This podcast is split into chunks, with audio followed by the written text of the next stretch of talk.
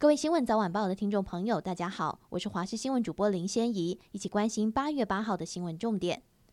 今天持续受到西南风影响，迎风面的中南部地区整天不定时有短暂阵雨或雷雨，而且容易有局部大雨发生。其中南部有局部豪雨发生的几率，白天起北部地区降雨几率也会增加。由于连日降雨，非必要勿前往山区活动。东部地区大致上为多云到晴，午后有局部短暂雷阵雨。气温方面，被风沉降的高温范围减少，各地高温普遍约在三十二到三十五度。东半部地区仍有机会达到三十六度高温，其中花莲纵谷内有局部三十八度高温发生的几率。外出活动请做好防晒并补充水分。而目前位于硫磺岛东方海面的热带性低气压有发展为轻度台风的趋势，未来将朝日本方向前进，对台湾天气没有直接影响。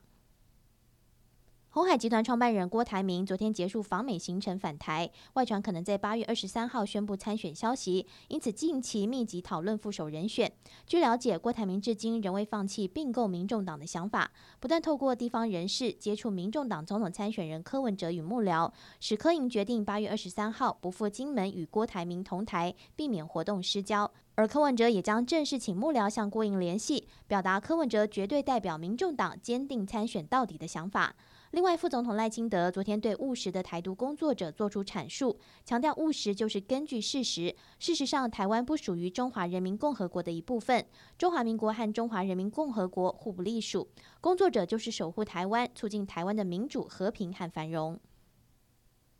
台北市今年恢复发放重阳敬老金，在今年十二月三十一号，年满六十五岁至九十八岁，原住民为五十五岁至八十八岁的长者，每人可领到一千五百元；年满九十九岁，原住民为八十九岁以上的长者，可以领到一万元及礼品一份。全市总计有超过五十五万人受惠，领取方式分为直接入账、靠卡加值、汇款入账、定点领取以及轻送到付。国际焦点：美国国会日前通过美台二十一世纪贸易倡议首批协定实施法案。白宫宣布，法案已获得美国总统拜登签署生效。经过一年协商谈判，美台六月一号透过美国在台协会与驻美代表处与华府签署台美二十一世纪贸易倡议首批协定，涵盖关务行政及贸易便捷化、良好法制作业、服务业国内规章、反贪腐、中小企业等五项议题。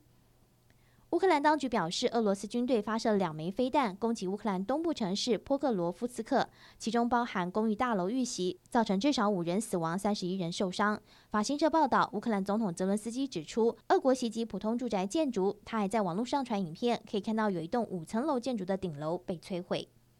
上个月传出中国骇客入侵美国高层官员电邮，引起外界关注。华邮今天揭露，中国军事骇客二零二零年曾攻进日本机密防卫网络，惊动美方，甚至影响美日情报分享。由于美日过去未曾合作处理敏感情报威胁，这次事件也考验双方的互信。以上就这节新闻，感谢你的收听，我们再会。